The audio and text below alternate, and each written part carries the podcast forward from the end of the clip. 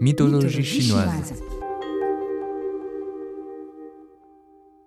Le 24 novembre 2020, à 4h30 heure locale, Chang'e 5 a décollé à bord d'une fusée porteuse longue marche. Le 1er décembre, à 23h11 minutes heure de Beijing, après avoir parcouru 270 000 km depuis la planète bleue, la sonde chinoise s'est posée à 51,8 degrés ouest, 43,1 degrés nord, côté nord du mont Rumker, sur la face de la Lune. Mais dans la mythologie chinoise, cela fait presque 5000 ans que Chang'e habite la Lune. D'innombrables poèmes et proses ont été consacrés à cette triste déesse qui, dans son palais de jade nommé Grand Froid, passe ses nuits dans le regret et l'amertume. Voici l'histoire de la déesse Chang'e, épouse de l'archer Yi.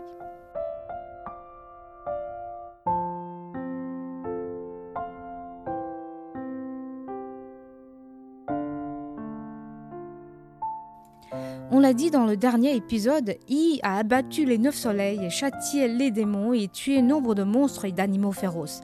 Le peuple l'aimait et le vénérait.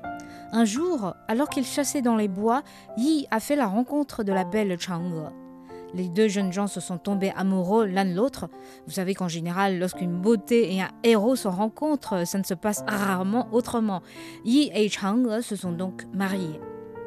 Yi savait que la vie des êtres humains avait ses limites et a eu le désir de devenir immortel. Il est parti au mont Kunlun, à l'instar de l'Olympe dans la mythologie grecque, chercher la déesse Xi Wangmu qui maîtrisait les secrets de la longue vie. Elle a donné à l'archer un exilire à partager avec sa femme lorsqu'il serait âgé. Yi, de retour chez lui, a transmis les instructions de Xi Wangmu à son épouse et a conservé l'exilire dans une boîte. Mais un jour, alors qu'il était à la chasse, sa femme, poussée par la curiosité ou le désir de connaître l'immortalité, a ouvert la boîte et a bu sa moitié d'exilire. Mais elle a été surprise par son époux qui rentrait juste à la maison. Embarrassée et n'ayant pas le temps de réfléchir, elle a avalé l'intégralité du flacon. Et comme on le sait, les immortels ont le don de se transporter dans les airs, mais la pauvre Chang'e, ayant absorbé le double de la dose nécessaire, avait perdu le contrôle de son corps. Elle s'est élevée jusque sur la Lune, où elle demeure toujours aujourd'hui.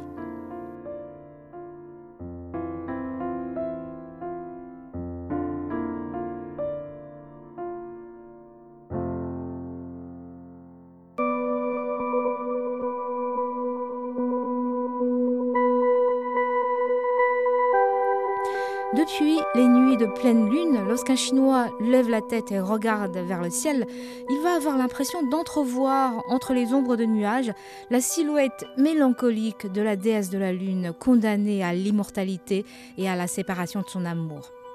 La traditionnelle fête de la mi-automne, Zhongqiujie, qui tombe le 15e jour du 8e mois selon le calendrier traditionnel de Chine, est l'occasion de penser à Chang'e et de lui témoigner de la sympathie, d'autant plus que toutes les familles doivent se réunir à l'occasion de cette fête. Et le satellite naturel de la Terre acquiert désormais des valeurs esthétiques spéciales. Dans la tradition littéraire chinoise, la Lune évoque presque toujours la nostalgie, la mélancolie et la solitude. Quant au mari délaissé, la mythologie lui a attribué une fin tragique, comme c'est souvent le cas pour les héros légendaires. Yi a été assassiné lors d'une partie de chasse par un de ses élèves jaloux. Le premier récit de l'histoire de Chang'e est contenu dans Huai Nanzi, un ensemble d'essais traitant de divers sujets rédigés au IIe siècle avant Jésus-Christ. D'aucuns soutiennent que l'origine de la légende se trouvait dans Kuizan, un livre dont l'existence n'a jamais été prouvée, mais qui aurait été rédigé durant la haute antiquité et considéré en Chine comme l'un des ancêtres du fameux Zhou Yi, le livre du changement. Probablement pour consoler la solitude de Chang'e, des versions plus récentes de la légende lui ont inventé de la compagnie. Wu Gang, un jeune homme ambitieux qui voulait devenir immortel. Il a été emprisonné sur la Lune pour avoir commis de graves erreurs et a reçu la punition d'abattre un cannelier géant. Mais après chaque coup de hache, l'écorce se referme. Wu Gang ne peut jamais finir de purger sa peine. Un peu comme Sisyphe, qui est condamné à passer sa vie à rouler le rocher.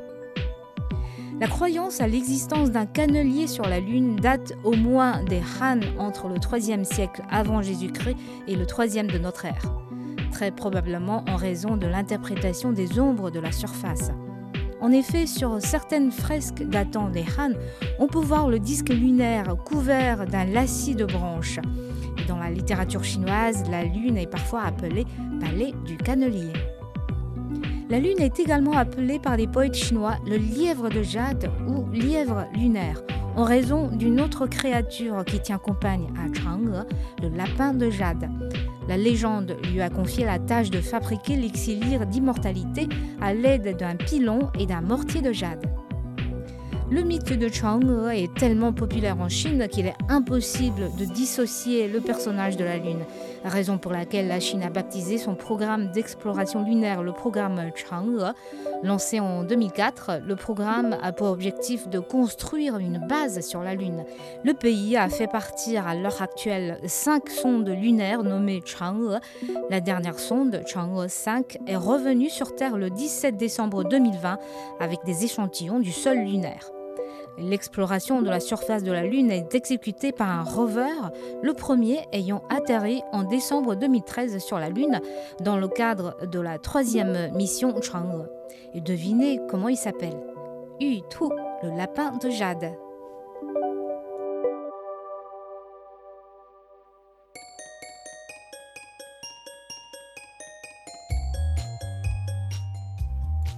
Merci d'avoir écouté Bamboo Studio. Cette série de la mythologie chinoise a été réalisée par Licorice et Fushu au micro Xiaotai.